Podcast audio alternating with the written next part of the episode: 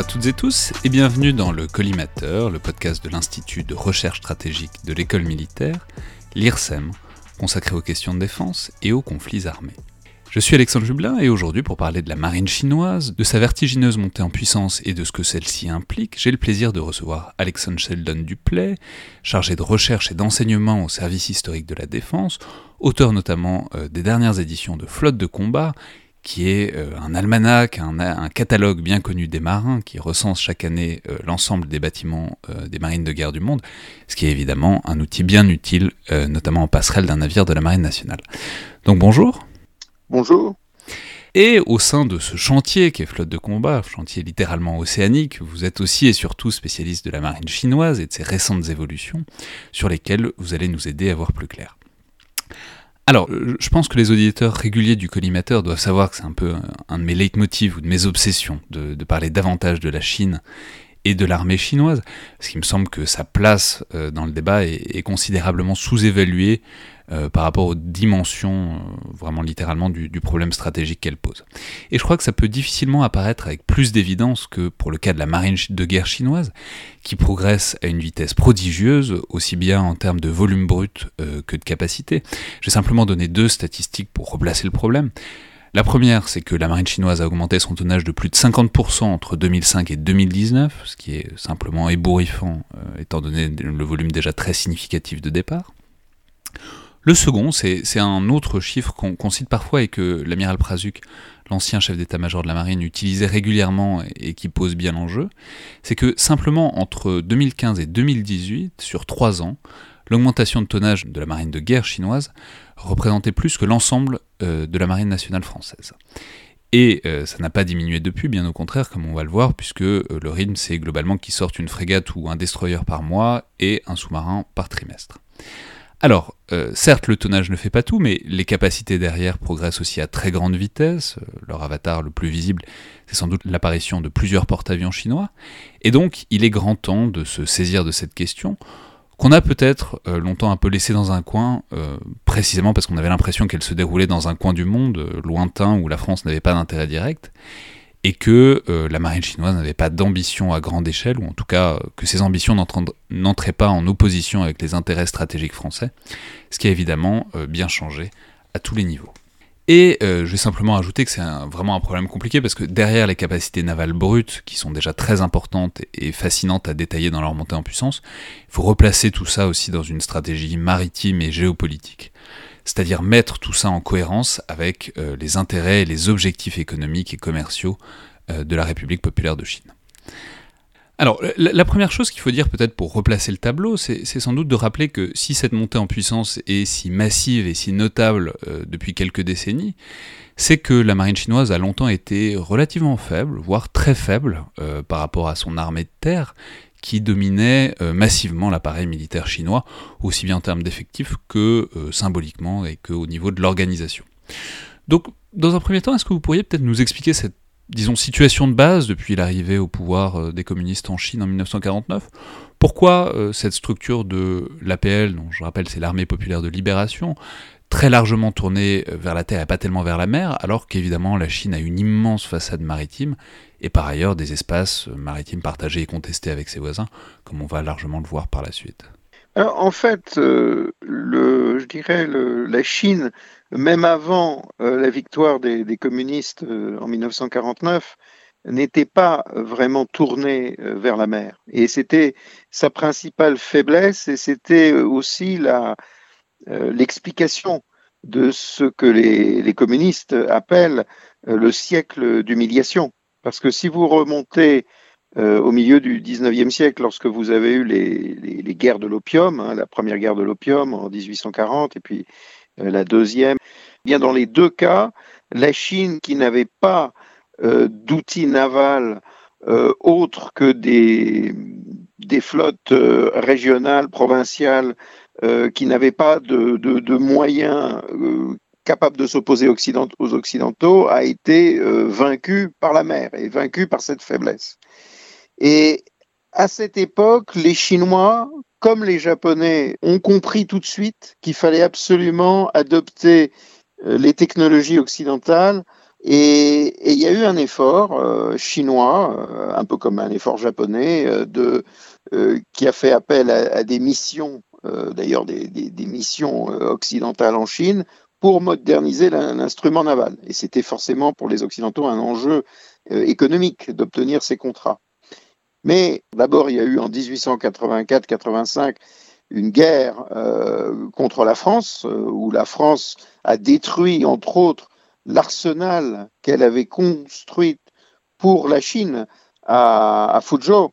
Euh, et ensuite, en 1894-95, donc dix ans après, eh bien, il y a eu un affrontement entre ces deux nouvelles puissances entre guillemets euh, navales, c'est-à-dire à la fois la nouvelle marine chinoise et, la nouvelle marine japonaise, euh, dans la guerre sino-japonaise dont l'enjeu à l'époque était le, contrôle de, la Corée. Et euh, cette guerre a été emportée par les Japonais qui pourtant sur le papier avaient euh, une flotte moins puissante que la flotte chinoise. Donc pour vous dire que la Chine avait bien pris la mesure euh, de l'importance d'une marine, mais elle n'avait, pour des raisons d'organisation, pour des raisons d'entraînement, eh bien, elle a perdu cette guerre contre le Japon et cette défaite a été très douloureuse parce que la Chine a été obligée de payer, un petit peu comme la France après la défaite de, 1870-71 contre l'Allemagne, était obligée de, payer un lourd tribut euh, au Japon, un lourd tribut qui, exactement comme pour l'Allemagne, euh, a permis euh, d'accélérer, l'industrialisation et la modernisation vous voyez, du Japon. Et, et la Chine, je dirais, ne s'en est jamais vraiment remise je, repars en arrière parce que il est important de, dire qu'ensuite la Chine s'est retrouvée plongée euh, dans la, dans la guerre civile, d'abord avec, avec la fin de l'Empire, avec les seigneurs de la guerre, avec le, le, Kuomintang qui, qui a repris, qui a tenté l'unification du pays, qui s'est affronté aux communistes. Mais le Kuomintang euh, du fameux euh, général Chiang Kai-shek, n'a jamais accordé la priorité à la marine, jamais, absolument jamais. Et euh, les, Japonais n'ont eu aucune difficulté, évidemment, pour s'imposer. Donc les, Japonais ont euh, soumis la Chine et soumis les côtes de la Chine, et, en, particulier en utilisant les porte-avions euh, contre les côtes chinoises. Donc dans une certaine mesure, une faiblesse maritime et navale chinoise qui remonte donc à la fin du 19e siècle, et où on voit en quelque sorte ce mouvement divergent alors que la flotte japonaise monte en puissance et euh, va euh, quand même exprimer toute sa puissance pendant la bataille du Pacifique pendant la Seconde Guerre mondiale. Au contraire, une flotte chinoise euh, sous-dimensionnée. Et donc c'est de, cette situation-là qu'héritent les communistes en 1949, situation qui donc se perpétue encore pendant les premières décennies de la, République populaire de Chine. Alors, là, je vais, je vais vous contredire un peu parce que les, donc les communistes en 49 sont tout à fait conscient de cette situation. Euh, ce qui va être décisif, je dirais, c'est c'est la décennie euh, de 1950 à 1960 parce que à cette époque-là, vous avez une alliance euh, entre l'Union soviétique et la nouvelle République populaire de Chine et là l'URSS va, je dirais, pendant dix ans, partager complètement ses efforts de recherche et de développement avec la Chine dans le domaine naval. Et elle va apprendre à la Chine à construire euh, des sous-marins, alors qui seront assemblés, je dirais, puisque au début ce sont des kits, euh, et, et, construire des, des, des, frégates, construire des patrouilleurs lance-missiles. Donc il va y avoir une période de dix ans où il va y avoir un, progrès extraordinaire de la Chine euh, sur des installations qui, avaient, qui, qui, existaient déjà, par exemple le chantier Jiangnan euh, à, à, Shanghai. Mais euh, je dirais que l'URSS va véritablement euh, mettre à niveau la Chine et la Chine va même avoir euh, des bâtiments lance-missiles comme l'URSS, euh, avant même les autres pays occidentaux, en tout cas des bâtiments lance-missiles anti-navires, mer-mer. Et puis, 1960, c'est la rupture avec l'Union soviétique, une rupture qui, est liée au refus de l'Union soviétique de, donner une bombe atomique à la Chine, et un, une rupture qui va également stimuler pour la Chine le programme de sous-marins nucléaires lanceurs d'engins. C'est-à-dire que la Chine veut avoir une autonomie stratégique et elle va donc prendre cette décision d'un programme SNLE dès 1958. Vous voyez, donc, donc il, y a des, il y a des jalons qui sont jetés dès cette époque-là.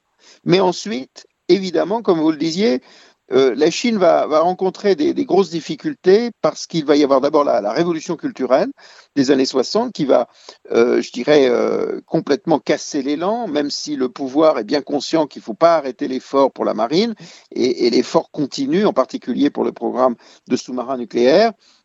Mais la Chine est, toute seule. Et puis en, en, 1969, vous avez la grande frayeur de la Chine, puisque la Chine va, prendre l'initiative d'attaquer euh, l'URSS sur, euh, sur la frontière, sur le fleuve Oussouri, euh, et, ces incidents de, de, vont précipiter un basculement stratégique, puisque la Chine, grâce à son partenaire pakistanais, va se rapprocher des États-Unis, puisqu'elle a très très peur que l'URSS, d'ailleurs l'URSS envisage euh, de bombarder les installations nucléaires chinoises, une guerre majeure avec la Chine. Donc pour, pour résumer la situation à la, au début des années 70, disons, c'est globalement euh, des ambitions, des tentatives chinoises, mais qui ont été sous tutelle euh, soviétique en quelque sorte, et qui du coup, avec le, refroidissement des relations, sont, sont, marquent le pas. Et en plus euh, comment dire une sorte d'actualité très terrestre puisque le, conflit avec l'URSS est très terrestre. Donc en quelque sorte une refocalisation sur euh, sur l'armée de terre et sur les capacités terrestres de l'APL. Bien sûr, euh, et, la Chine restait totalement dominée, même dans son organisation, hein, par, l'armée de terre, évidemment. Hein, euh, la marine, euh, l'armée de l'air, l'aéronavale de la marine, puisqu'il y avait quand même une aéronavale de la marine distincte de l'armée de l'air, restait toujours sous la tutelle en fait de, de l'armée de terre. Mais ce qui est intéressant toutefois, c'est que vous avez d'une part, face à l'URSS, le problème de la défense de la mer Jaune parce que euh, les Chinois s'inquiètent d'une opération amphibie, par exemple contre la, ville de Tianjin, qui n'est distante, distante, que de 90 km de la capitale. Donc il y, a, la peur d'une opération soviétique amphibie qui pourrait menacer Pékin. Et d'autre part, vous avez dans les années 70 un, autre changement qui est important, c'est que vous avez le, début des, négociations euh, sur le droit de la mer et sur euh, la, convention de, Bay, hein, qui va être signée en 82, et qui va euh, attribuer euh, au pays, euh, outre des eaux territoriales qui peuvent être portées jusqu'à 12 nautiques, une zone économique exclusive jusqu'à 200 nautiques. Et là, la Chine qui va marcher, je dirais, dans cette négociation et qui va signer donc la convention de Montego la Chine le comprend comme un besoin de défendre un espace maritime jusqu'à 200 nautiques. Et la défense de cet espace maritime jusqu'à 200 nautiques va euh, l'amener à une réflexion stratégique. Et, l'artisan de cette réflexion stratégique, ça va être un, officier très important dans le développement des, forces armées chinoises en général, mais surtout de la marine, euh, qui est le, général, euh, puis amiral, puis général de nouveau, euh, Liu Ruaching. Liu qui avait été formé en URSS dans les années 50. Ouais, mais alors justement, parlons-en, puisque ce deuxième mouvement, en quelque sorte, ce mouvement de renaissance, alors peut-être pas tant de la marine chinoise que en tout cas de la réflexion stratégique et navale chinoise, c'est effectivement à partir du début des années 80. Alors Montego Bay, rappelons que c'est 82, cette convention du droit de la mer. Alors c'est-à-dire, qu'est-ce qui se passe à ce moment-là? Pourquoi est-ce que, pourquoi est-ce qu'on, est-ce que c'est lié essentiellement à la personnalité de, Liu Washing qui, dans tout ce que j'ai lu, euh, semble être en tout cas une sorte de père doctrinal de la, de la marine chinoise? Est-ce, ou est-ce que est-ce que c'est lié donc à ce personnage-là et à son importance politique dans l'appareil politique et militaire chinois, ou est-ce que c'est lié aussi à d'autres préoccupations plus stratégiques ou même capacitaires, c'est-à-dire du point de vue lié au fait que la Chine se relève de troubles intérieurs et qu'elle peut peut-être se mettre à réinvestir sur, euh, sur sa marine Alors je dirais que bon, l'effort concernant la marine euh, n'avait jamais cessé. Il avait juste été entravé euh, par les problèmes intérieurs, les ralentissements, etc. Il n'avait jamais cessé. Liu Ruoqing était un compagnon de la, longue marche, c'était quelqu'un euh, d'influence, c'était quelqu'un qui s'entendait bien avec euh, Mao Tse-tung et puis ensuite euh, avec Deng Xiaoping. mais Liu Ruoqing, malgré tout, avait beaucoup de mal à faire entendre la voix de la marine. Il, développait un argumentaire, mais la position, alors il avait occupé la, il a occupé la position de commandant en chef de la marine de, de 82 à, à 87. Euh, mais même dans cette période-là, il avait, il avait du mal à faire entendre la voix de la marine euh, et il a utilisé, je dirais, quelques subterfuges hein, pour, pour essayer de faire entendre cette voix. Euh, et je dirais que la Convention de Montego Bay a joué un rôle très important et il a bénéficié aussi des incidents qui en, en, 1988 ont conduit la Chine à, à occuper euh, deux récifs îlots euh, euh, dans, le, la mer de Chine du Sud. Alors là aussi, c'était euh, une initiative de la marine chinoise et une initiative qui avait un peu le but interne d'attirer l'attention du, du, leadership sur, euh, sur cette question de la mer, de Chine du Sud. Parce que je dirais que jusqu'à présent, le leadership chinois euh, ne, ne s'intéressait pas euh, au, au, littoral, ne s'intéressait pas vraiment au droit maritime, enfin aux droits de la Chine ou aux revendications de la Chine. Simplement, je vous coupe pour euh, préciser oui. que, évidemment, comme toujours dans ces problèmes-là, il faut, il faut prendre une carte, et notamment une carte, si possible, de mer de Chine du Sud, mais où, où ça permet de voir en fait ce que sont les zones disputées.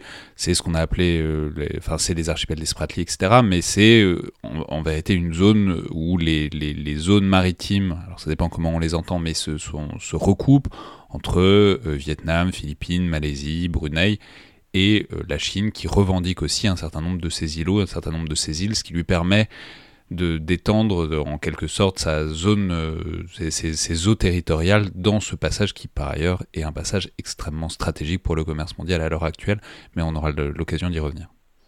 C'est-à-dire qu'en en fait, sur cette question-là, la Chine communiste, elle a pris pied, je dirais, à partir de 1974, lorsqu'elle s'est emparée euh, des Paracels au moment où euh, le Vietnam du Sud allait s'effondrer. Elle a profité de ce moment-là pour attaquer non pas ses alliés vietnamiens du Nord, mais le Vietnam du Sud.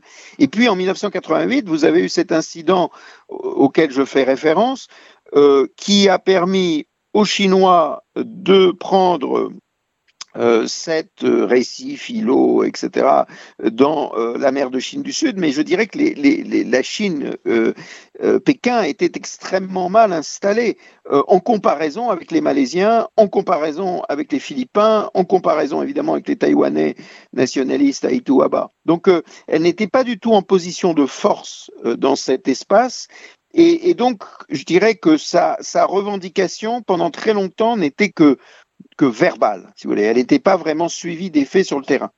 Alors, il faut, c'est évidemment des, des, problèmes euh, très compliqués, euh, c'est-à-dire c'est vraiment très géographique. Il faut vraiment avoir une carte sous les yeux pour comprendre ce que ça représente en termes de prise de position et ce que ça représente en fait en termes de, disons, de surface et d'influence et de contrôle maritime de la part de la Chine ou de, de la part des puissances voisines?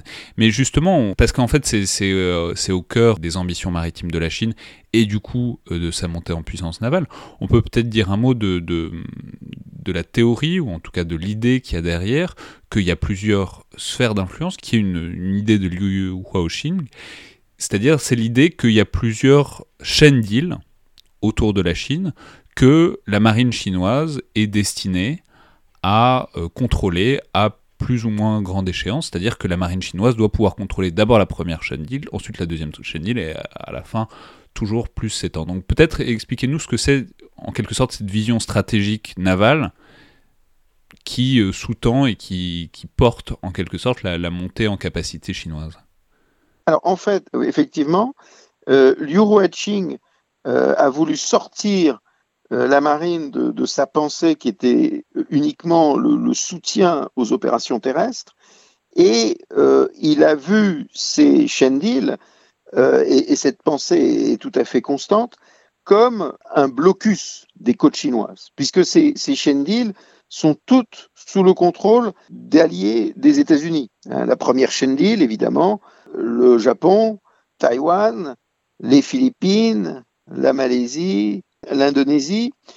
tous des, pays qui, à des degrés divers, sont, des partenaires ou, des alliés des États-Unis. Et puis, la deuxième chaîne deal, avec en arrière-plan Guam, et on peut même parler d'une troisième chaîne deal qui, elle, comprendrait au milieu du Pacifique Hawaï.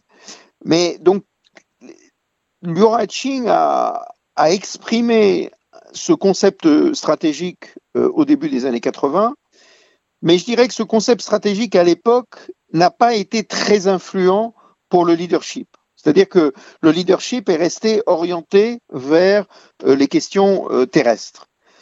Les, facteurs qui ont entraîné un basculement vers le maritime, c'est en 1995-96 la peur de voir Taïwan, de voir euh, les, entre guillemets, indépendantistes, c'est-à-dire euh, un, parti euh, qui voulait une indépendance. Alors, entendons-nous bien, donc cette question d'indépendance, jusqu'à présent et, toujours aujourd'hui encore, Taïwan euh, prétend être la Chine, puisqu'il s'agit de la, de la République de Chine. Rappelons simplement qu'au moment où les communistes, pour ceux qui n'ont pas l'histoire contemporaine de la Chine en tête, qu'au moment où les communistes prennent le pouvoir en Chine, l'ancien gouvernement nationaliste s'exporte à Taïwan, se réfugie à Taïwan et a encore jusqu'à aujourd'hui le contrôle de Taïwan que la République populaire de Chine réclame, mais euh, Taïwan se pense comme le gouvernement légitime de la Chine, même si, bon...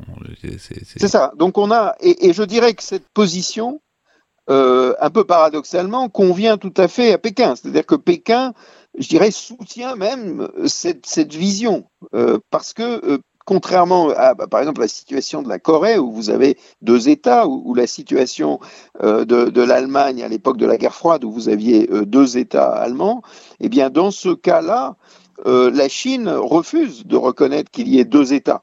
Hein, puisqu'elle traite elle-même Taïwan comme une province rebelle.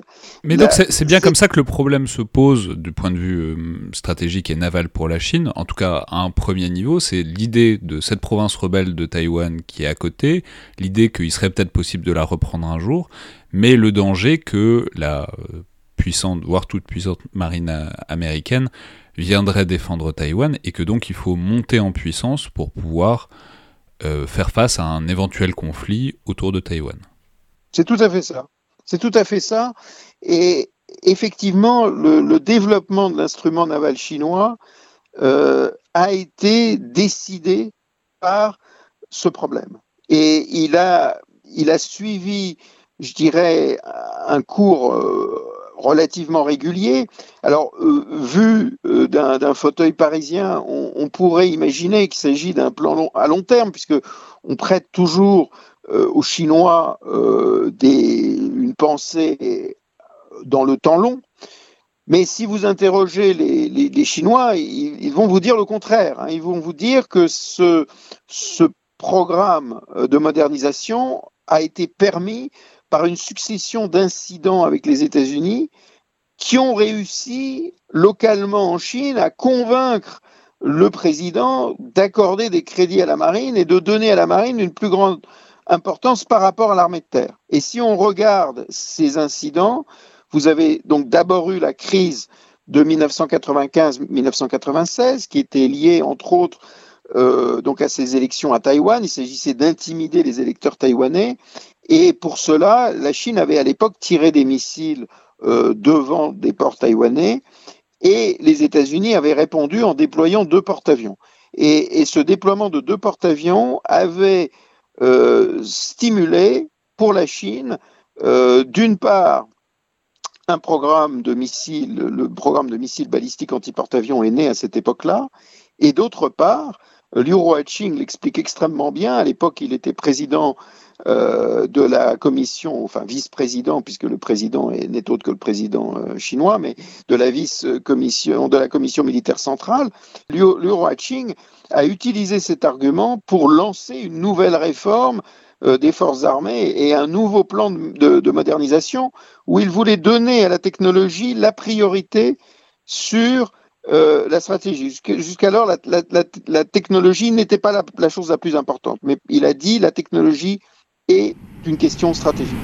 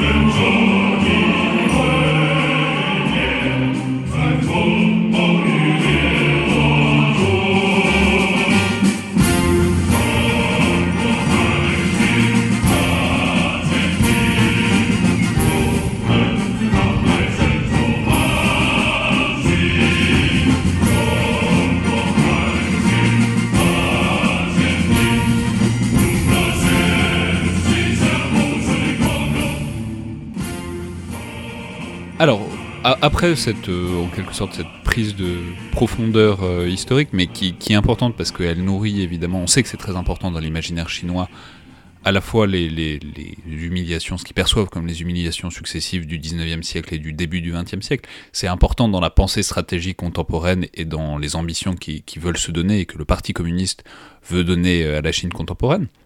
Et maintenant, il est temps d'entrer un peu plus dans le détail de ces capacités et disons des moyens qui sont désormais mis en œuvre euh, pour euh, permettre ces ambitions stratégiques.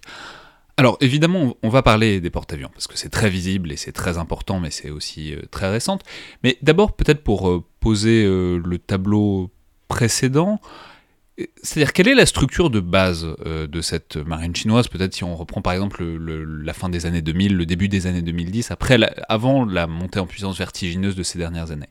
Il y avait des bâtiments de surface, mais par exemple, peut-être un, premier point d'entrée là-dedans, c'est que la très grande quantité de sous-marins, dont vous avez rappelé la genèse, mais, mais il, y a un point étonnant. En 2011, je crois qu'il y avait déjà à peu près 70 sous-marins chinois, aussi bien Mais oui, il y en avait même davantage avant.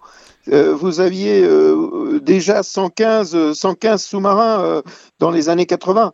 Donc la, la Chine à la suite de ce premier effort de modernisation grâce à l'Union soviétique de 1950 à 1960, s'était doté d'une flotte dont l'objectif était d'agir, de pouvoir agir jusqu'à 200 nautiques. Pas, pas au-delà, mais, mais jusqu'à 200 nautiques.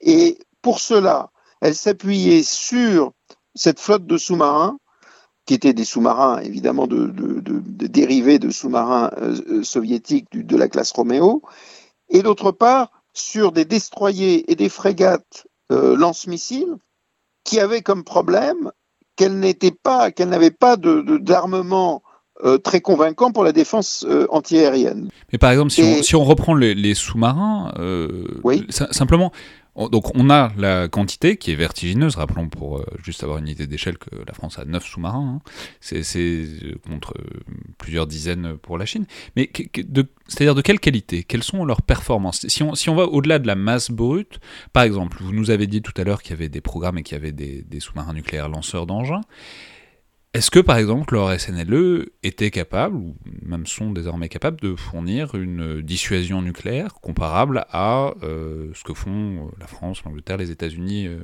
aujourd'hui? Non, alors, si, vous voulez, il faut repartir encore une fois en arrière, bien voir qu'il y a eu un premier effort qui était strictement conventionnel. Le programme de SNLE qui est lancé en 1958 a forcément été une affaire de très longue haleine. Et donc le premier résultat de ce programme, ça a été, à partir de 1974, un premier sous-marin euh, nucléaire d'attaque. Hein. Donc pas nucléaire lance-engin, mais nucléaire d'attaque. Et évidemment, ce sous-marin qui avait été fait euh, en autarcie, puisque la Chine était coupée euh, de son soutien soviétique, même s'il bénéficiait de technologies soviétiques, était bruyant, n'était pas très bon, mais enfin malgré tout, la Chine avait un premier sous-marin nucléaire d'attaque. Le, et, et, cette classe euh, a, compté euh, quatre unités. Et ensuite, la Chine a réussi euh, à mettre à la mer en, en, 1983 son premier SNLE. Son premier SNLE qui a fait un premier tir en 1988. Alors ce premier SNLE, il était très limité par rapport au SNLE des, des autres marines euh, du Conseil de sécurité. C'est-à-dire que c'était un SNLE qui ne pouvait même pas, il avait été conçu dans la grande peur de l'URSS à partir de 1969 et euh, son missile euh, était capable de frapper une grande ville soviétique d'Extrême-Orient. Il n'était pas capable de frapper Moscou, puisque la portée du missile était beaucoup trop faible et il n'était pas vraiment non plus capable de frapper les États-Unis dans le sens où il aurait dû s'aventurer loin en mer. Et là, il aurait été, à cause de ses performances mauvaises du point de vue acoustique, il aurait été détecté. Donc la, Chine a compris qu'il fallait absolument euh, un missile qui porte à 8 000, 10 000, 12 000 kilomètres. C'est ça l'objectif pour pouvoir frapper le sol américain. Et, donc elle a lancé euh, un, un, nouveau programme euh, qui, là encore, était, je dirais, technologiquement pas très convaincant, qui a bénéficié de la reprise des relations entre l'URSS et la Chine à la fin de l'URSS, c'est-à-dire en 1989, et puis après avec la Fédération de Russie, de transfert de technologies qui ont permis, euh, je dirais, la, réalisation d'un sous-marin toujours bruyant, mais euh, avec un missile, alors un missile de conception exclusivement chinoise, mais un missile qui porte à 8000 et avec des versions améliorées 10 000 km, c'est-à-dire qui peut frapper euh, un objectif américain à une certaine distance. Mais encore une fois, l'objectif, c'est de pouvoir frapper euh, les villes de la côte est des États-Unis, euh, de la côte ouest, pardon, c'est-à-dire de pouvoir frapper Seattle, de pouvoir frapper Los Angeles ou San Francisco, et pour ça, et de le faire, et idéalement de le faire depuis un sanctuaire. C'est-à-dire que la Chine a adopté euh, un peu le, mode de pensée soviétique. Le mode de pensée soviétique était la théorie du bastion, c'est-à-dire qu'ils reconnaissaient que leurs sous-marins euh, nucléaires lanceurs d'engins étaient euh, plus bruyants que leurs équivalents américains, et donc il fallait, avec un missile portant très loin, pouvoir tirer ce missile depuis un sanctuaire, depuis un bastion, c'est-à-dire depuis une zone protégés. Donc en quelque sorte compenser les déficiences potentielles des sous-marins par les performances euh, des missiles balistiques? Du, missile balistique et, par, sa portée. C'est-à-dire que vous le tirez depuis une zone que vous avez fortifiée, où, vous, essayez de vous assurer que vous n'avez pas un sous-marin adverse, que vous n'avez pas de moyens adverses qui pourront le, pour le neutraliser. Et l'objectif pour ça, c'est précisément la mer de Chine du Sud, puisque la mer de Chine du Sud, vous avez des plus grandes profondeurs qu'en mer jaune, et vous pouvez, en mer de Chine du Sud, euh, c'est ça l'objectif, avoir un SNLE qui sera bien défendu. Mais pour ça, il faut encore augmenter la portée du missile, et pour ça, il faut un missile qui porte jusqu'à 12 000 km. Voyez. Donc ça, c'est ça, c'est un objectif très important du point de vue stratégique, euh, et, c'est un objectif que la Chine est en passe d'atteindre, puisque elle a le, actuellement la classe de, SNLE euh, type JIN, euh, elle a le missile JL2, avec une variante du JL2 qui va très certainement au-delà de 10 000 km, mais il faut attendre le JL3 qui, lui, permettra réellement de dire que la mer de Chine du Sud est un sanctuaire. Et vous, et vous mesurez aussi l'une des raisons pour laquelle la Chine s'intéresse beaucoup à la mer de Chine du Sud pour avoir un sanctuaire pour ses SNLE. Mais alors, d'une manière euh, plus générale, si on fait une sorte de zoom arrière sur, euh, disons, l'entièreté de la, flotte de sous-marins euh, chinois, alors, c'est-à-dire, on mesure bien, vu les volumes qu'elle avait déjà il y a 15 ans, 20 ans, etc., le fait qu'il doit y avoir beaucoup de sous-marins qui sont restés de cette époque-là.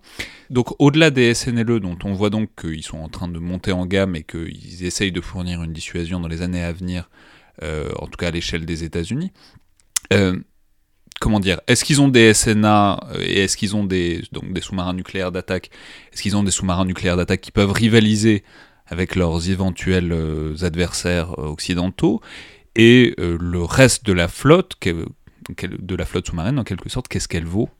Et est-ce que, c'est-à-dire, est-ce qu'elle représente un danger par la masse Est-ce qu'elle représente un danger aussi par les performances?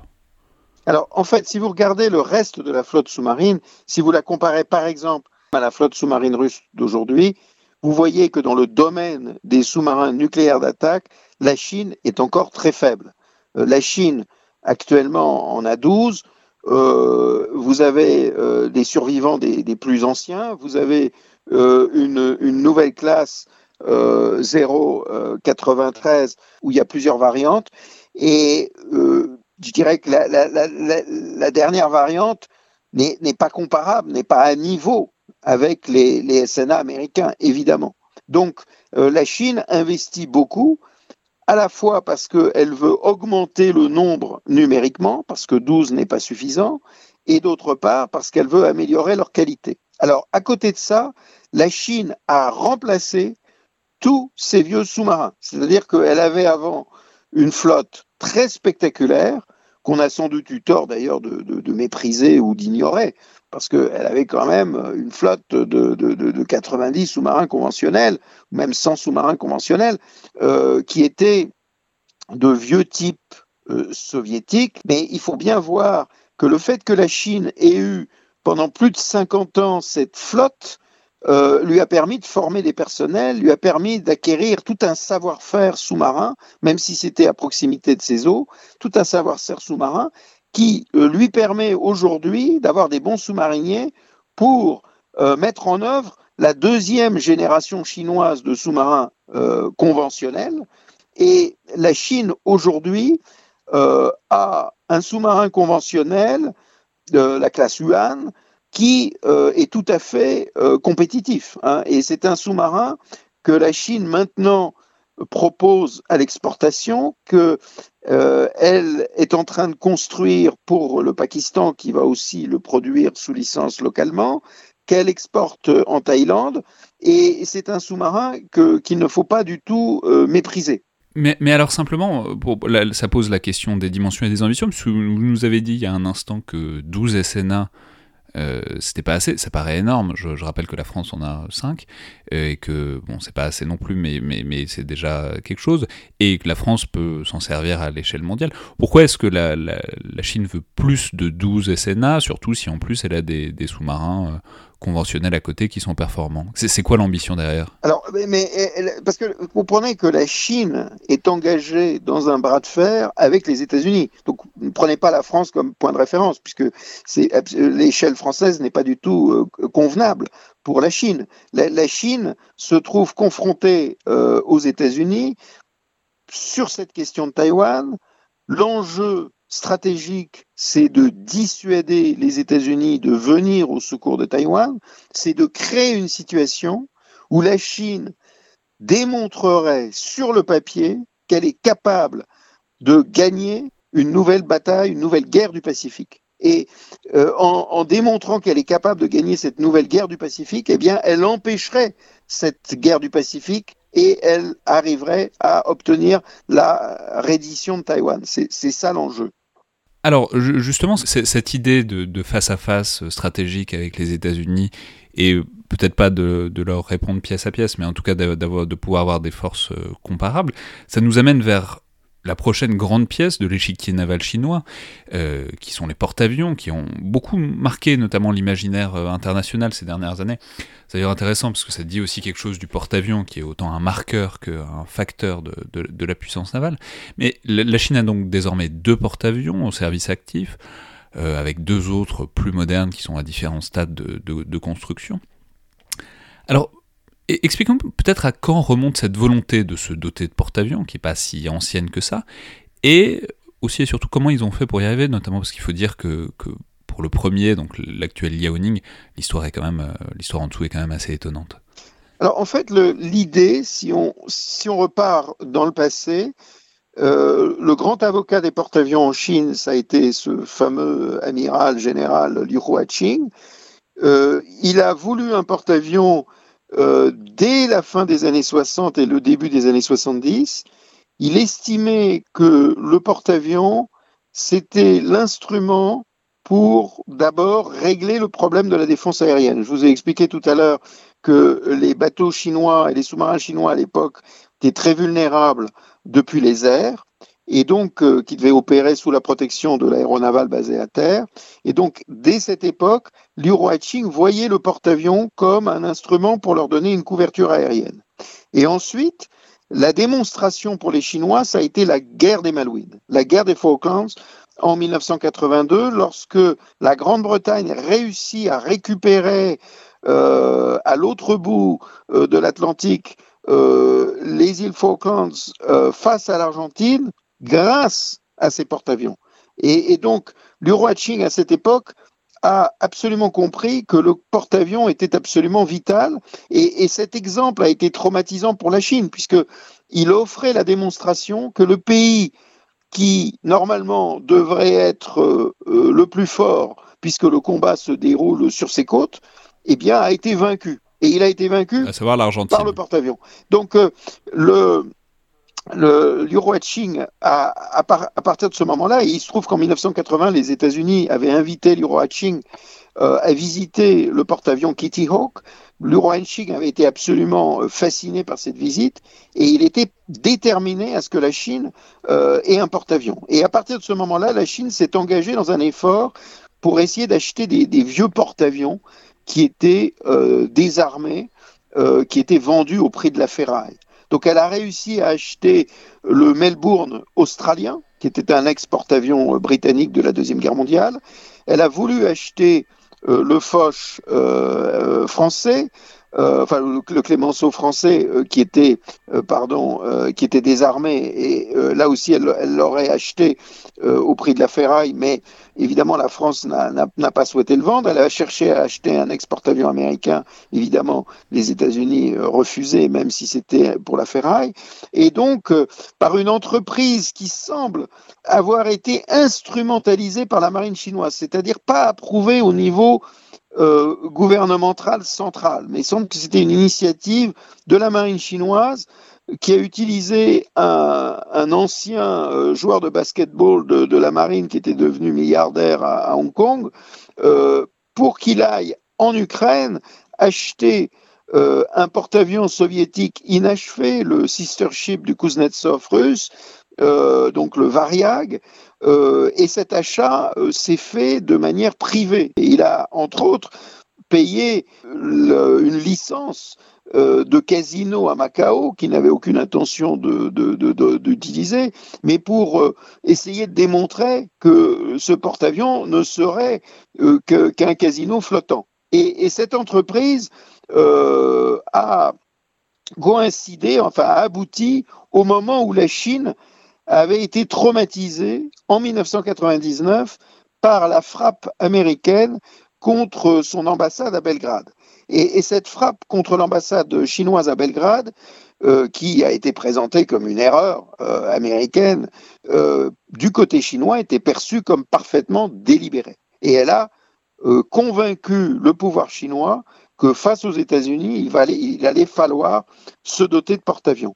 Et, c'est à partir de, ce moment-là que vous avez eu, selon l'expression de l'Uro Hatching, le sous-marin et le porte-avions comme euh, les deux roues d'un char de combat. Voyez et ça, c'était l'argument. Soit dit en passant, c'est aussi, c'est aussi intéressant parce que ça renvoie à un imaginaire particulier qui est que celui du char de combat euh, antique, voire médiéval. C'est-à-dire ça, ça montre aussi l'épaisseur historique de l'imaginaire euh, militaire chinois. Bah, disons que c'était s'appuyer sur ces deux instruments et à, à, un moment où les États-Unis étaient convaincus, au début des années 2000, personne aux États-Unis ne croyait que la Chine allait euh, se lancer dans la voie du porte-avions, qui était considérée comme très coûteuse, qui était considérée comme offrant précisément à l'adversaire, c'est-à-dire les États-Unis, une cible, alors que la Chine s'y est lancée de manière extrêmement euh, convaincue et rigoureuse.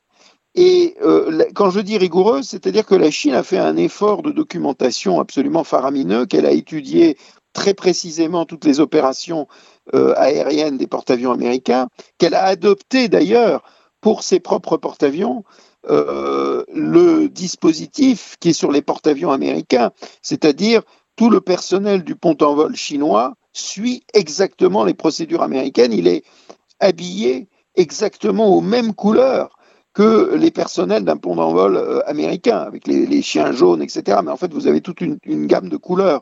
Et, donc, euh, la Chine s'est à la fois appuyée sur l'exemple russe, puisqu'elle a acheté euh, l'ex-Variag à, l'Ukraine, qu'elle a coopéré avec la marine russe pour bien connaître la manière d'emploi du porte-avions Kuznetsov, le sister ship.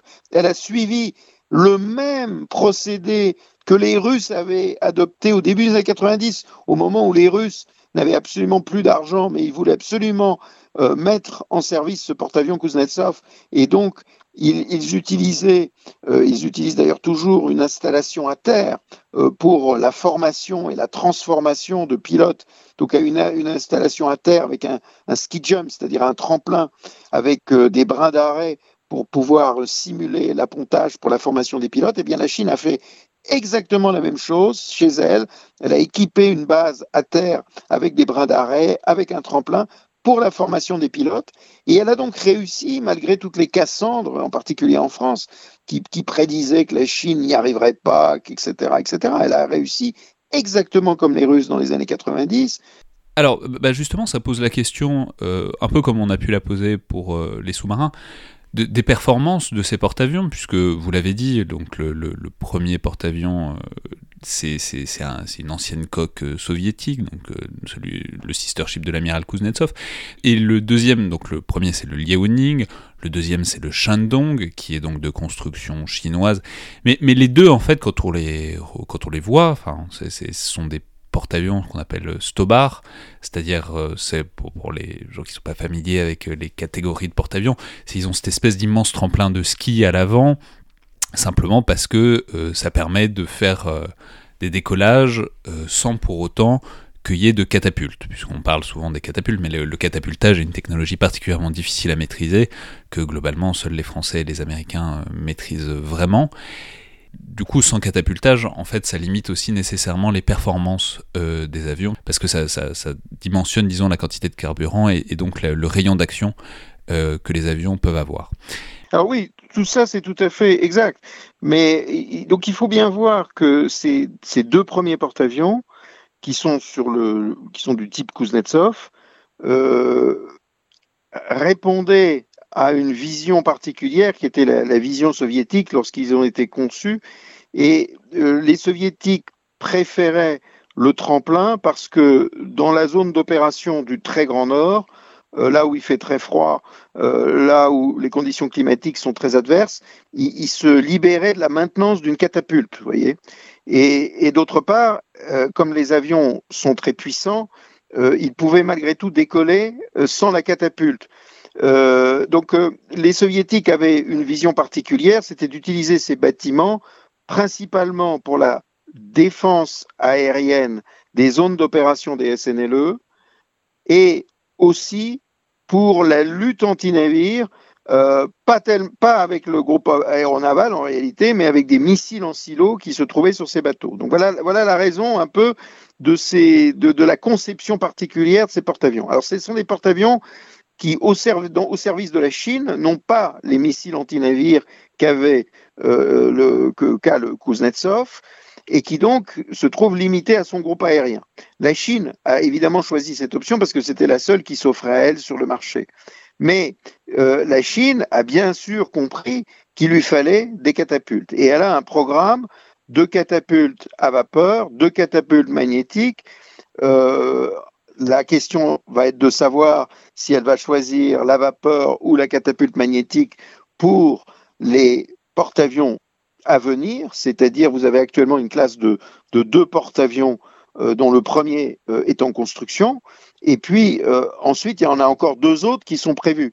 Et les deux autres qui sont prévus doivent être sur un modèle, les deux premiers doivent être sur le même modèle, je dirais, que le Kuznetsov ou le type Liaoning, Shandong, mais avec catapulte. Et puis les deux suivants doivent être des équivalents euh, de super porte-avions américains, avec euh, euh, des inconnus encore, savoir si la Chine arrivera à avoir les réacteurs nucléaires qui lui permettront d'avoir la puissance nécessaire pour euh, propulser et euh, animer une plateforme de la taille d'une plateforme de 100 000 tonnes. Et donc ça, c'est encore une inconnue. Est-ce que la Chine va réussir ce défi? Mais la Chine, jusqu'à présent, a, réussi les autres défis. C'est-à-dire que moi, je suis très impressionné qu'elle ait réussi à copier si vite euh, le Variag ex-soviétique. On, on, comprend bien qu'elle avait parfaitement intégré et compris euh, la plateforme pour réussir cette euh, performance.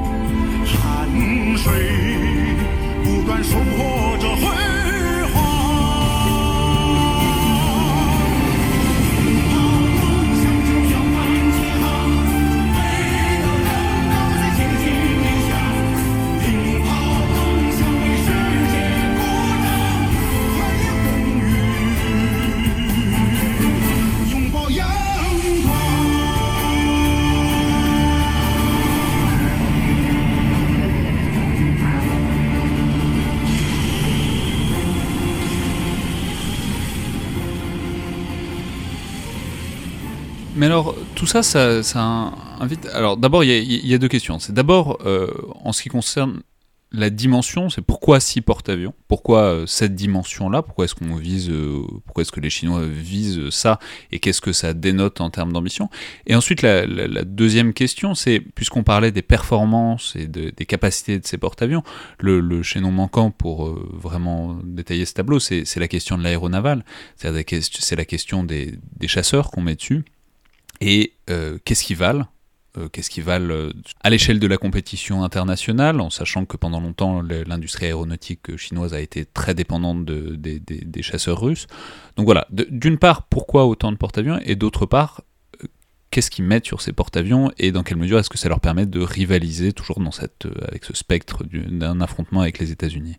Alors, pour le nombre de porte-avions, je dirais qu'assez symboliquement, 6 porte-avions, ça correspond à la moitié je dirais, de l'ancien format euh, de la marine américaine, d'une marine américaine à 12 porte-avions. Bon, ensuite, la marine américaine est tombée à 10 porte-avions, et puis de nouveau, on passe à 11. Mais je dirais que c'est la moitié du format américain, ce qui est assez logique, puisque théoriquement, ça correspond en fait au nombre de plateformes que les États-Unis affecteraient ou pourraient affecter euh, au, théâtre pacifique, justement. Et euh, d'autre part, pour la question du chasseur, les Chinois ont donc euh, fait le choix de se doter d'une copie euh, du Sukhoi 33 euh, russe. Ils ont envisagé, ils ont négocié avec la Russie l'achat du Sukhoi 33. Je pense que cette négociation avait entre autres comme objectif de soutirer aux Russes des informations qui ont permis aux Chinois de développer eux-mêmes la copie qu'ils pouvaient faire à partir d'un prototype que l'Ukraine leur avait vendu. Et en se dotant de ce chasseur, je dirais la Chine s'est dotée du chasseur qui avait été conçu pour le, la plateforme type Kuznetsov Variag, c'est-à-dire exactement la plateforme qu'ils avaient achetée. Alors, c'est un chasseur qui est très puissant avec ses réacteurs, mais euh, qui est très lourd aussi. Hein. Et donc, euh, la Chine euh, cherche aujourd'hui à se, doter d'un nouveau chasseur euh, pour le remplacer. L'intérêt aussi d'avoir un porte-avions à catapulte, c'est-à-dire les unités 3, 4, puis ensuite 5 et 6, c'est évidemment de pouvoir emporter, comme vous le disiez, une charge plus importante d'armes et, et, de pouvoir lui donner des missions anti-navires. Et d'autre part, de pouvoir euh, déployer un avion de guet aérien, puisque l'avion de guet aérien, c'est l'avion qui donne la longe, qui donne la vision euh, au loin et qui permet à ce porte-avions de remplir son rôle. Alors quel est le rôle que la, Chine veut assigner à ces porte-avions? Le premier rôle qu'elle avait discuté, et on en trouve trace dans les mémoires de Liu Huaqing, c'était euh, le problème du combat aérien sur la façade orientale, la côte est de Taïwan, pour pouvoir, lors d'une attaque de Taïwan, pouvoir également attaquer par les airs sur la côte est de Taïwan, c'est la protection des bâtiments et des sous-marins déployés par la Chine euh, au-delà de la première chaîne d'îles, c'est-à-dire, voyez, dans un scénario de confrontation, le Japon qui a une centaine d'avions de patrouille maritime anti-sous-marins qui jusqu'à présent n'avaient rien à redouter pour eux puisqu'ils n'allaient pas rencontrer de chasseurs euh, au-dessus du Pacifique qui les menaceraient, eh bien aujourd'hui, avec les porte-avions chinois, même dans une situation de crise, euh, le, Japon devrait envisager d'escorter ces avions de patrouille maritime puisqu'ils risqueraient d'être interceptés par euh, les chasseurs du porte-avions chinois. Donc ça, vous voyez, même dans un scénario de crise, ces chasseurs étaient et sont tout à fait importants, mais je dirais que la raison fondamentale, c'est euh, d'engager, de pouvoir engager la marine américaine et ce qu'il y a d'assez extraordinaire, c'est que la Chine choisit d'engager la marine américaine là où elle est la plus forte, euh, c'est-à-dire dans la guerre aéronavale. Alors pour le moment, ça reste très ambitieux comme objectif, puisque effectivement, un type euh, Liaoning Shandong ne peut pas être comparé à un type euh, Nimitz ou à un type Ford américain. Il n'a pas du tout euh, le même groupe aérien, il n'a pas du tout euh, la même puissance. Hein. Il est, je dirais, j'évaluerais un Liaoning Shandong a un sixième, un septième de la puissance d'un porte-avions américain avec son groupe aérien. Mais la Chine apprend l'art du porte-avions avec ses deux premières plateformes. Elle fera mieux avec les deux suivantes à catapulte. Et évidemment, les suivantes, type, je dirais, comparable à un super porte-avions américain, ce sont elles qui devront l'amener dans cette même catégorie euh, que les États-Unis. À un moment où aux États-Unis, vous avez des débats qui, qui remettent en cause le porte-avions, entre autres parce que la Chine a des moyens anti-accès qui rendent l'arrivée du porte-avions américain près des côtes chinoises de plus en plus hasardeuse. C'est ce que j'allais dire, c'est que ça, pose enfin une dernière question, qui est la question du, du statut euh, du porte-avions, c'est-à-dire investir tant sur un format dont qui par ailleurs est de plus en plus en question. Alors on en parle régulièrement euh, dans, le podcast de cette idée euh, qui se répand qu'un porte-avions ce serait la cible la plus chère du monde globalement, mais qui, est une idée qui émerge euh, notamment du fait des capacités de missiles anti-navires de, la Chine alors je vais donner les, noms parce qu'ils sont devenus célèbres, c'est les missiles DF-21 et DF-26, c'est-à-dire des missiles euh, anti-navires, mais des missiles particulièrement anti-porte-avions, euh, qui pour une fraction du coût d'un porte-avions seraient capables euh, de l'éliminer, de le couler, et que donc évidemment on pourrait produire en grande quantité pour éventuellement, comment dire, éliminer un porte-avions. Alors, après, on peut croire ou pas à leur efficacité, notamment l'amiral Praduc avait dit à ce micro, comme ailleurs, qu'il n'était pas très inquiet face à, cette perspective et face aux capacités des missiles anti-navires chinois. Mais la question là-dessous, c'est, disons, dans un théâtre plus global, dans un tableau plus global, pourquoi investir autant euh, aussi frénétiquement dans un outil, à savoir le porte-avions, dont la Chine s'attache à vouloir montrer qu'il est en fait assez fragile et en tout cas un investissement périlleux en cas de conflit?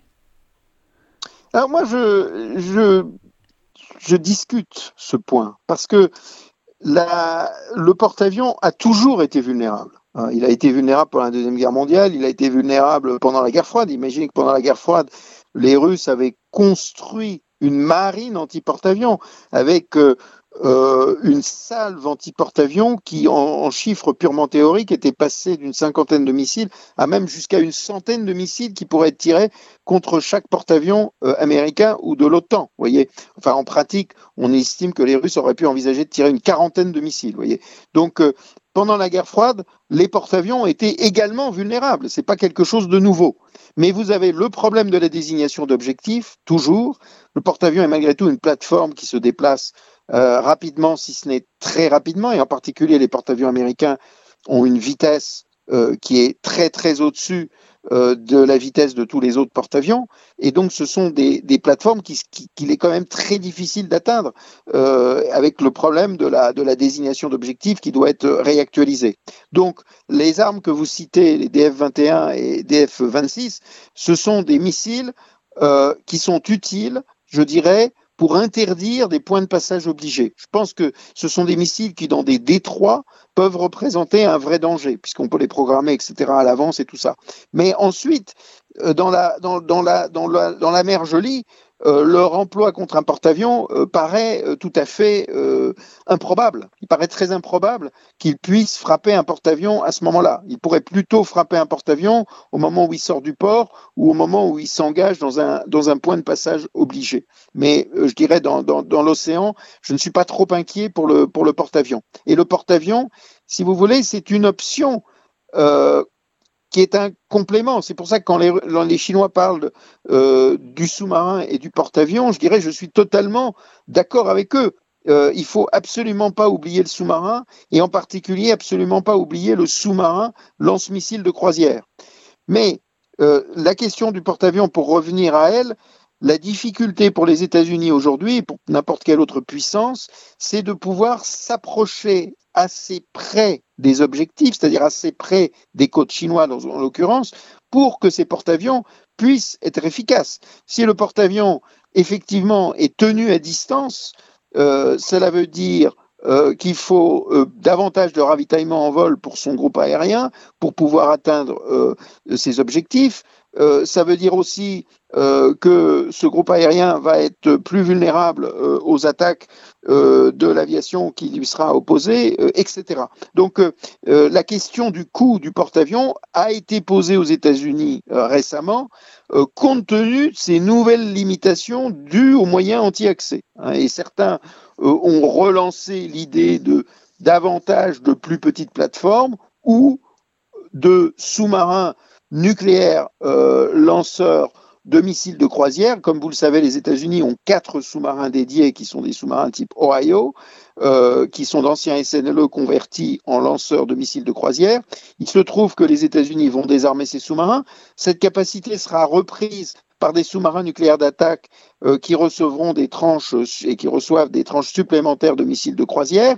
Et l'argument des défenseurs des sous-marins est de dire que ces sous-marins peuvent s'approcher, eux, plus près des côtes pour mener des euh, frappes euh, qui reviendraient normalement à l'aéronaval. Mais l'aéronaval conserve toujours, je dirais, cette capacité de pouvoir suspendre une frappe quand vous lancez des missiles depuis un sous-marin, euh, le, tir est, lancé, vous, ne l'arrêtez plus. Alors que une, frappe lancée depuis un porte-avions peut être suspendue et donc le porte-avions offre malgré tout plus de flexibilité. Enfin, euh, dernier élément pour compléter tout ça, c'est la flotte de surface, donc les frégates, les croiseurs, les destroyers, mais aussi les chalands, les, parce qu'on sait que la marine chinoise bah, est dimensionné aussi pour une éventuelle attaque sur Taïwan. Donc il y a aussi beaucoup un élément amphibie, un élément de débarquement qui est, très important. J'ai dit le chiffre au début qu'on dit souvent, c'est-à-dire ils sortent un, navire de ligne, enfin une frégate ou un destroyer par mois. Dans quelle mesure est-ce que on est euh, dans de la modernisation, donc euh, c'est-à-dire de remplacer les éléments les plus obsolètes à, volume constant, et dans quelle mesure est-ce que la marine chinoise de surface essaye de monter en gamme? Alors, bon, juste pour vous prendre, c'est pas autant qu'une frégate ou un, ou un destroyer par mois, mais disons que c'est une unité euh, majeure entre corvettes, euh, destroyers, sous-marins, grosso modo par mois. Mais bon, euh, ça représente effectivement beaucoup d'unités. Pourquoi ce rythme? Il s'agissait d'une part de remplacer la flotte chinoise existante qui était numériquement déjà très forte.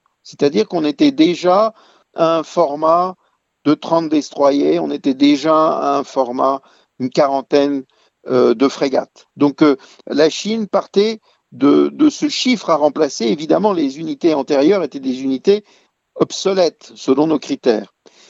D'autre part, la Chine euh, a, comme vous le dites très justement euh, décidé de mettre l'accent sur la composante amphibie dans un jeu de pression sur Taïwan et également de, constitution d'une vraie capacité. Et donc, euh, au-delà des, de, plus d'une trentaine de bâtiments de débarquement de chars que possède déjà la marine chinoise, la marine chinoise s'est dotée de huit transports de chalands de débarquement, donc de huit bâtiments d'assaut avec des chalands de débarquement, et Maintenant, elle construit des porte-hélicoptères d'assaut qui, euh, je dirais, sont euh, plus comparables au porte-hélicoptère, au transport d'assaut américain qu'au type Mistral français. Hein, le type Mistral français est un bateau construit sur une technologie civile, un peu de, de car ferry, alors que euh, les, les, transports d'assaut américains sont des bâtiments blindés, sont des bâtiments qui, sont, qui peuvent opérer sous le feu. Et les Chinois ont choisi ce même modèle. Et, donc les Chinois actuellement ont deux unités essais ou à la mer, une troisième, et ils vont probablement continuer. Donc ils vont se doter d'une capacité de projection contre Taïwan tout à fait euh, euh, spectaculaire. Surtout qu'il faut euh, la, doubler des capacités que lui offre sa marine marchande, que lui offre ses car ferry, dont plusieurs participent aux exercices euh, pour pouvoir embarquer du matériel militaire, tout en sachant que les, Chinois ont également l'habitude d'utiliser à la fois euh, les, bâtiments de transport et même jusqu'aux chalutiers euh, dans, des, dans des scénarios, dans des exercices de scénarios de débarquement sur Taïwan. Ouais, alors on aurait pu, évidemment, on n'a pas le temps d'entrer vraiment dans toutes les dimensions. On a déjà beaucoup parlé de la de la notion de défense des côtes, de, disons de la grande proximité des côtes chinoises et de cette, ce premier intérêt stratégique euh, très proche, on aurait pu le compléter par un dernier élément capacitaire qui est aussi très important, qui est la force de garde-côte, qui a, qui a connu à la fois un grand changement euh, récemment puisqu'il est passé sous contrôle de, de, l'armée chinoise et aussi parce qu'il il connaît un rythme de lancement de navires extrêmement euh, actif. Mais quelles sont au-delà les, les, ambitions navales de la Chine? C'est-à-dire, on a déjà parlé souvent dans ce podcast des, routes de la soie, des investissements à l'échelle mondiale qui, nécessitent un appui stratégique euh, à la même échelle. Et un exemple typique de ça qu'on peut mentionner, c'est que la, Chine participe depuis 2008 à, aux, opérations anti-piraterie dans le golfe d'Aden, parce que c'est leur navire qui passe par là et qui risque de se faire, euh, de se faire attaquer. En même temps, on voit bien que, puisqu'on en parle depuis tout à l'heure, que l'obsession c'est le voisinage proche, c'est Taïwan, les zones maritimes disputées, le, risque que les Américains s'aventurent euh, directement euh, à proximité de la Chine. Donc, comment dire, à quel niveau se situe, si ce n'est les ambitions maritimes, au moins l'effort naval chinois? C'est-à-dire, dans quelle mesure est-ce qu'il y a aussi la possibilité, par exemple avec euh, cette troisième génération de porte-avions qui, qui sont en train de qui, se profile au loin, est-ce qu'il y a la, la, possibilité que euh, la Chine devienne une puissance navale qui se projette au large, voire très au large, voire à l'échelle mondiale, peut-être pas au niveau des États-Unis, mais en tout cas qui puisse envoyer des groupes aéronavals euh, dans d'autres mers et d'autres océans que ceux qui sont directement à proximité?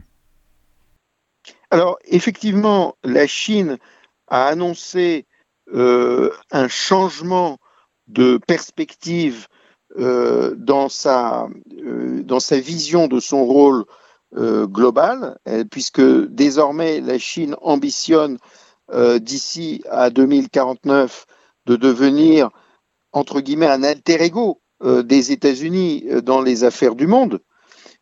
Mais pour autant, cet instrument naval, comme je l'ai dit, c'est un instrument naval qui est orienté vers la résolution d'un problème qui est vu de Pékin comme national, qui est la question de Taïwan.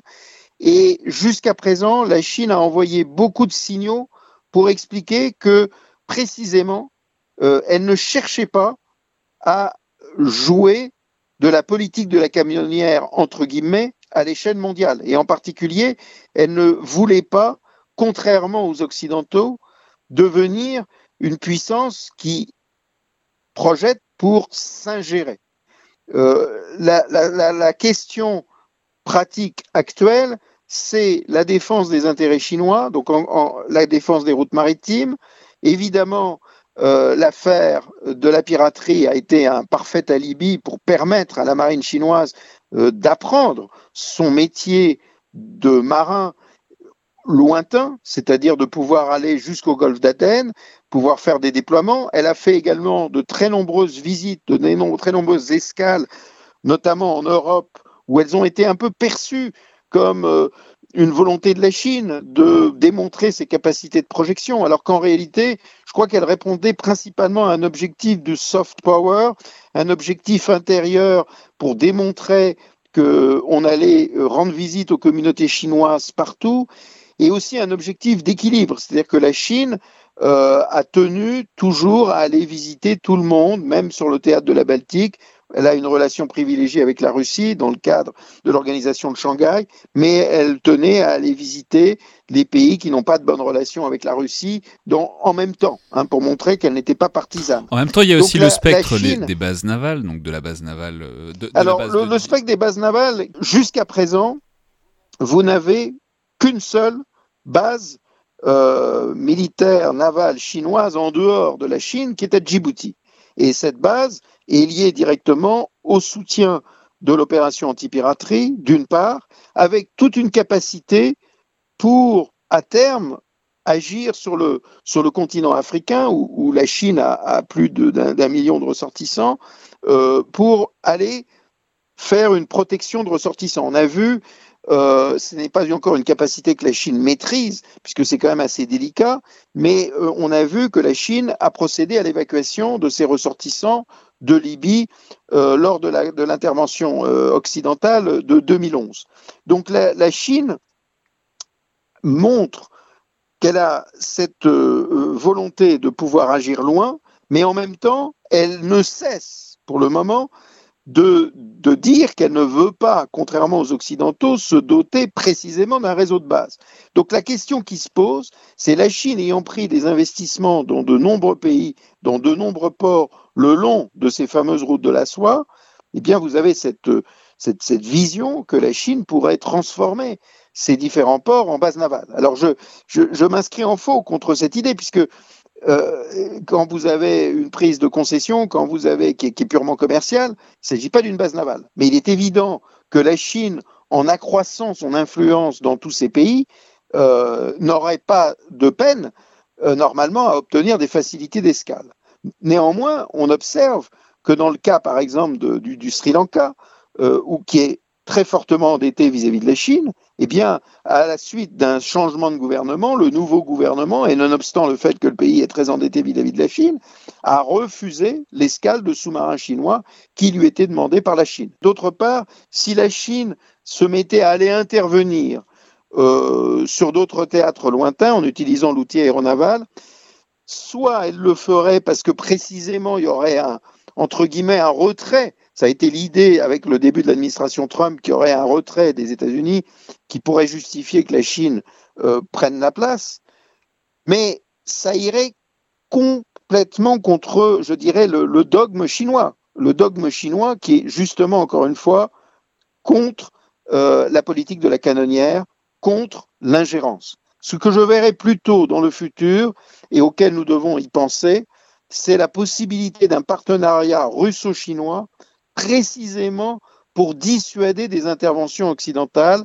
Je penserai par exemple le cas d'une crise contre l'Iran, puisque nous avons déjà vu un premier exercice naval entre la marine chinoise, la marine iranienne, la marine russe, qui clairement était un signal envoyé aux Occidentaux euh, pour dissuader une, une action contre l'Iran. Donc je verrai plutôt ce genre de partenariat avec la Russie euh, pour essayer de dissuader des futures interventions occidentales, puisque les interventions occidentales sont considérées par la Chine comme des facteurs de déstabilisation. Ils prennent l'exemple euh, en particulier de la Syrie ou encore l'exemple évidemment de, la Libye.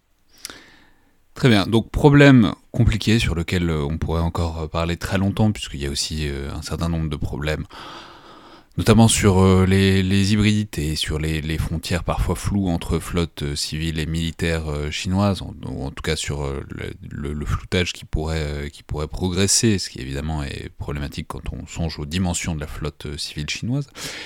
On aura le temps évidemment d'y revenir, mais en tout cas, merci beaucoup de nous avoir aidé à y voir un peu plus clair dans cette montée en capacité de la Chine, dont je répète qu'elle est vertigineuse, très invisibilisée, en tout cas en France et en Europe, on en parle énormément aux États-Unis, on en parle nettement moins en France, peut-être parce que ça apparaît moins directement comme un risque de confrontation, mais c'est quand même peut-être le phénomène naval de, de, de, de, ces dernières décennies que cette montée en puissance vertigineuse. Merci beaucoup donc Alexandre Sheldon Duplay. Eh bien je vous remercie beaucoup de m'avoir euh, reçu. C'était donc le Collimateur, le podcast de l'Institut de recherche stratégique de l'école militaire. Je vous rappelle que vous pouvez toujours nous faire part de vos remarques et de vos commentaires par mail ou sur les réseaux sociaux de l'IRSAM remarques, commentaires qui sont toujours les bienvenus, tout comme vos notes et vos commentaires sur iTunes, euh, qui aident grandement à propager la bonne parole de ce podcast. Merci à toutes et tous, et à la prochaine fois.